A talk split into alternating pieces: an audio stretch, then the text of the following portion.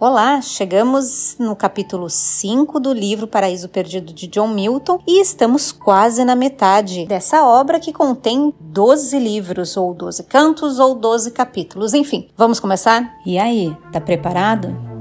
Então fica confortável e vem comigo.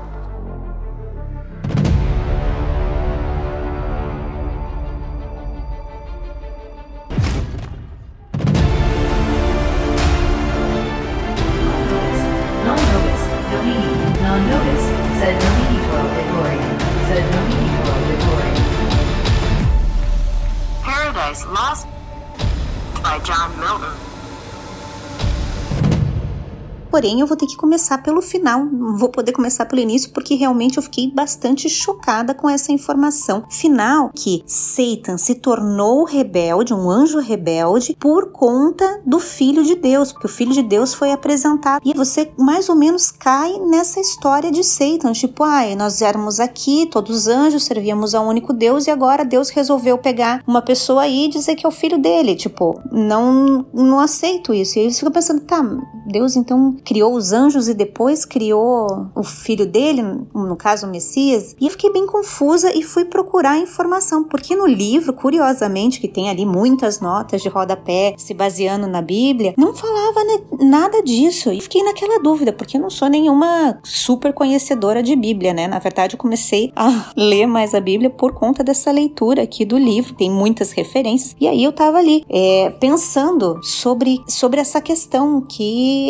é, Lúcifer, Satan, coloca de que ele foi criado por ele mesmo. Apesar que aí eu não acreditei, eu sabia que Deus tinha criado tudo. Porém, essa questão de aonde estava o filho no momento da criação dos anjos. E aí eu fui procurar. E nessa minha busca, então, eu caí em dois livros da Bíblia. Vamos começar com Gênesis. Logo no início, é, Deus falou e tudo se formou. A palavra de Deus é o seu poder ativo sobre o mundo. E aí, o que, que tem lá em Gênesis de 1 a 3? Começa assim: No começo, Deus criou os céus e a terra. A terra era um vazio, sem nenhum ser vivente, e estava coberta por um mar profundo. A escuridão cobria o mar e o Espírito de Deus se movia por cima da água. Então Deus disse: Que haja luz, e a luz começou a existir. Deus viu que a luz era boa e a separou da escuridão. A Bíblia que eu tenho aqui, ela tem uma nota explicativa bem interessante sobre a passagem do versículo 1 para o 2, porque no início fala falar, no início Deus criou o céu e a terra. E aí para e começa a falar sobre a terra, não fala sobre a criação do céu e dos anjos. E aqui fala o seguinte, que alguns teólogos acreditam que a criação do céu e da terra que foi descrita no versículo 1 foi destruída no dia do julgamento de Lúcifer. Então existe ali um gap de tempo entre a criação do céu e da terra e até que ele começasse a trabalhar de fato na terra. Achei interessante esse comentário que tem aqui nessa minha Bíblia sobre o versículo 1 e 2. Porém, não é só isso. A gente vê então que Deus usou da palavra para criar o mundo, criar o mundo do nada. Só Deus, que é eterno, teria condições de criar algo do nada. Ninguém mais poderia fazer isso, mas Deus fez utilizando da palavra. E aí a palavra ela é descrita novamente em João, de 1 a 5, em que também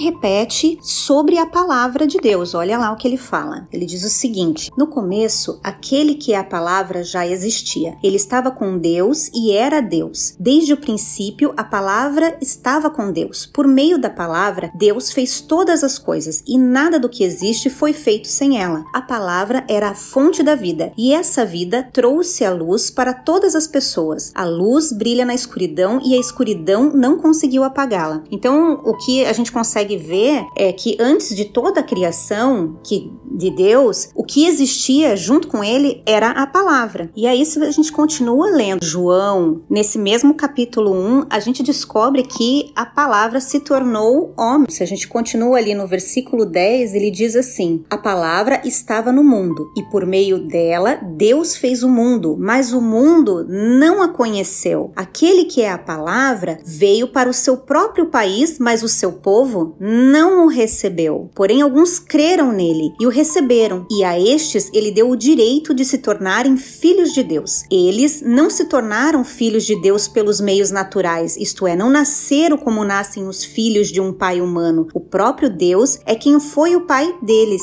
E quando eu li esse pedaço aqui que fala especificamente, né, que foi através da palavra que o mundo foi criado, mas que o mundo não o reconheceu, isso me faz lembrar também essa questão de Satan, em que ele foi criado e aí ele não se recorda de como ele foi criado, e aí é até engraçado que eu estava lendo sobre um prefácio do Paraíso Perdido do C.S. Lewis, que é o autor de Nárnia, e ele fez uma, como se fosse um book review, né, uma resenha do, do livro do Paraíso Perdido, e ele fala que Satan, ele tem a sensação de que ele cresceu como um vegetal da terra, quando ele diz que ele foi criado por si mesmo, né? Ele não se reconhece sendo criatura. E esse pedaço aqui de João fala muito e ilustra bem aquilo que eu estava procurando, dessa dúvida que próprio Satan me deixou ali, né? Tipo, tá, se onde estava Jesus nessa história inteira? Então, se você pegar lá desde Gênesis,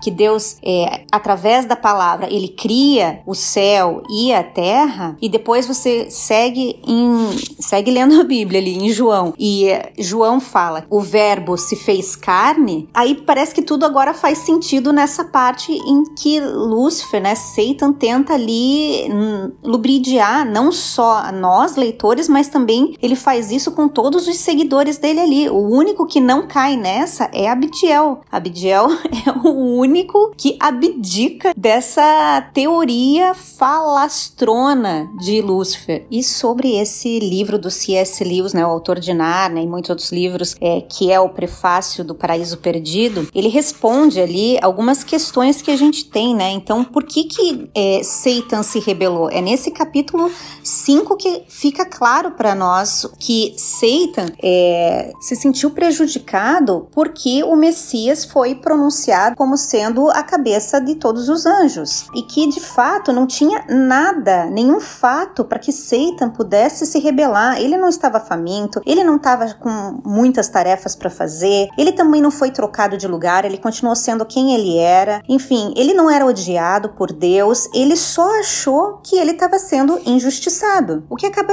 meio que sendo algo sem sentido, C.S. Lewis descreve aqui. É como se o perfume então da flor quisesse destruir a flor. É algo que não faz sentido, mas na cabeça de Satan faz sentido. E outra coisa que ele comenta aqui é sobre as mentiras de Satan, que ele vai falar algo do tipo assim: eu não sei se nós podemos então distinguir quando ele está realmente consciente ao contar as mentiras que ele conta ou quando ele está cego pelas mentiras que ele inventa na cabeça dele, que ele impõe para ele mesmo. Você não consegue identificar. Um outro ponto que aborda, que também faz parte desse capítulo que a gente leu, é sobre Satan se achar autocriador, né? Ele acha que ele não é criatura e ele chega a ser infantil quando Abdiel questiona ele sobre você acha que você surgiu da onde? E aí Satan responde de uma maneira infantil dizendo: "Nós não estávamos lá e não lembramos então quando fomos criados". Então, ele acaba não respondendo a própria pergunta. Se ele não tem a prova de que foi ele que se criou ou que ele surgiu com uma batatinha no chão, ele também não tem a prova de que foi é, o filho de Deus que o criou. E aí ele prefere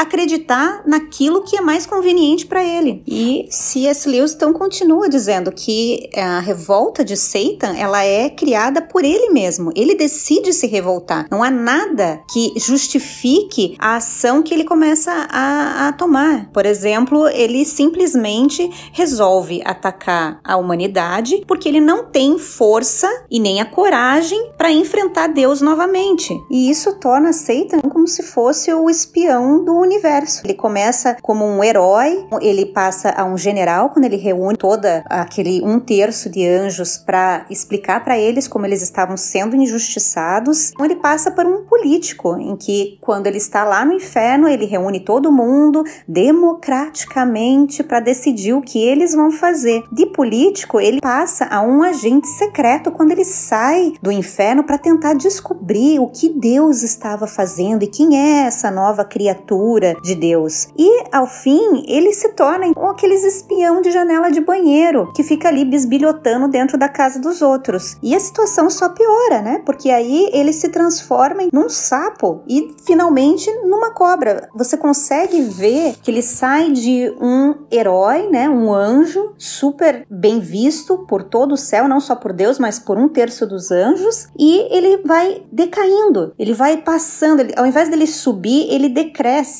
até se transformar em um sapo para ficar sussurrando no ouvido da Eva, e finalmente o, o ápice dele é se transformar ali na cobra. Enfim, eu fiquei bem contente quando eu recebi esse livro aqui, recebi, eu comprei, né?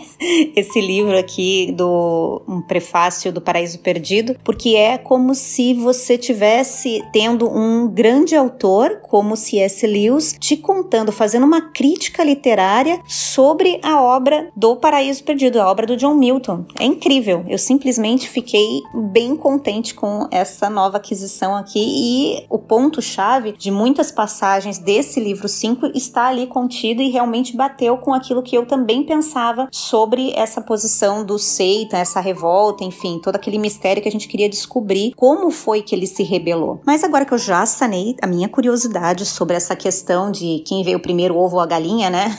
Essa questão de Satan crescer como uma batatinha do chão, vamos então voltar ao início do capítulo para a gente discutir todos os acontecimentos desse capítulo 5. E logo no início a gente descobre que Satan ele se transforma num sapo e fica ali cochichando no ouvido da Eva. Quando ela acorda, ela acorda assustada com aquele sonho que era tão tentador. No sonho dela, ela via o anjo que ficava ali tentando ela, falando: Olha que fruta mais linda, mas sabia que ela é mais bonita quando você toca nela? Ah, você sabia que ela é mais bonita quando você toca nela, mas também cheira? Olha, mas ela é muito mais saborosa, porque eu vou comer? Que mal tem em comer? E aí ela acaba provando a fruta e sai voando como ela, se ela tivesse se tornado um ser celestial ali, angelical, com asas e tudo mais. Adão escuta o sonho, não gosta muito daquilo e tenta ali justificar o porquê desse sonho, mas ele estava correto. Até então eles não tinham sonhos, eles eram criaturas puras, então eles não tinham esse tipo de sonho com maldade, com pensamentos que eles não deveriam ter. Então ele estava correto em desconfiar do que tinha acontecido, mas enfim, ele tenta ali, como nós também, né, tentamos justificar as coisas esquisitas que nos acontecem como mero acaso. E é isso que Adão faz nessa parte. O casal então vai lá, reza e acaba se sentindo melhor depois que eles oram para Deus. Do paraíso, nesse capítulo a gente é levantado, né? Subimos aos céus e estamos lá junto com Deus Pai que manda chamar o anjo Rafael. E aí ele explica o que o anjo tinha que fazer, qual era a missão dele. E a missão dele era fazer aquilo que a gente achava que não tinha sido feito, ou seja, que Adão e Eva não sabiam dos perigos que eles corriam e que Satan estava livre. Deus já para se prevenir dessa acusação que inicialmente nós poderíamos fazer, ele vai lá e fala: Rafael, vá lá e conte para ele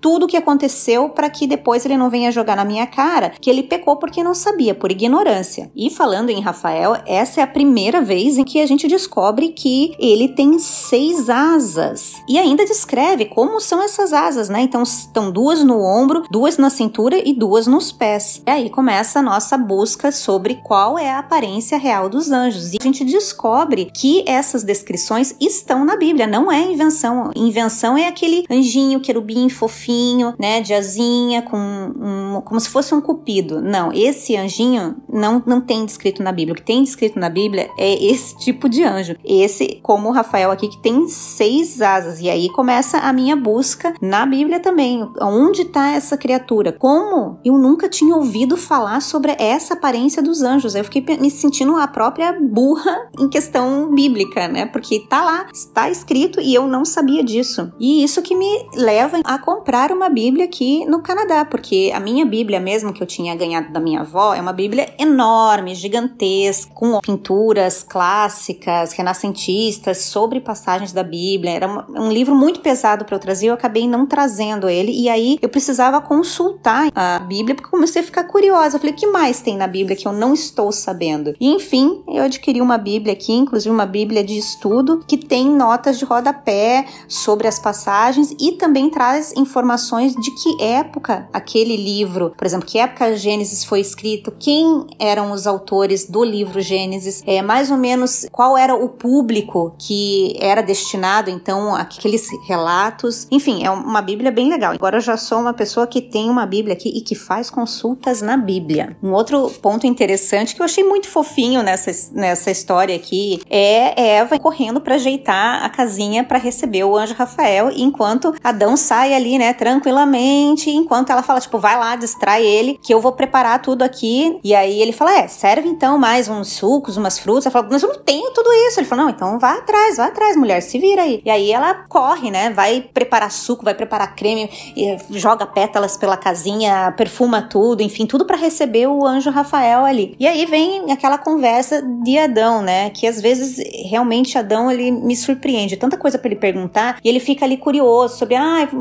anjo, como é que você come? Você pode comer a mesma comida que a gente, mas a comida do céu deve ser bem mais gostosa que essa daqui. E é o que o anjo responde para ele: não, a comida daqui é tão boa quanto a, a do céu. Deus fez aqui uh, o paraíso como se fosse a imagem do, do céu. Tudo que tem aqui tem lá, e aqui, inclusive, ele fez sabores diferentes. Então eu tô adorando a comida, fica tranquilo, eu tô, tô gostando de tudo. Aí Milton também comenta várias vezes, incrível como ele repete isso, né? Que Adão e a Eva estavam nus, mas eles não tinham vergonha. Eles, ele repete isso. E aí agora ele levanta nesse capítulo a questão de que estavam então os três ali fazendo a refeição juntos, estavam Adão e Eva nus e ninguém se sentia incomodado e nem o anjo se sentia atraído pela Eva. E aí ele vai e traz aquela passagem bíblica dos gigantes que dizem que eles são a mistura ali dos anjos caídos com as mulheres, as filhas de Eva. E dessa mistura sai os gigantes. Isso é descrito no livro apócrifo de Enoque, que não faz parte da Bíblia, mas ele fala sobre isso. Milton aqui também faz uma menção a isso. Se isso existiu, naquele período não existia malícia e o anjo não teria ficado nem um pouco interessado pela Eva ali, muito menos a Eva ficaria interessada no anjo que estava. E, por consequência, Adão não teria ciúmes nenhum. Enfim, essa é a, é a conclusão aqui desse pedacinho da história. E papo vai, papo vem, então Rafael acaba falando para Adão: olha, se você se comportar bem, seguir todo o que Deus te pede, você pode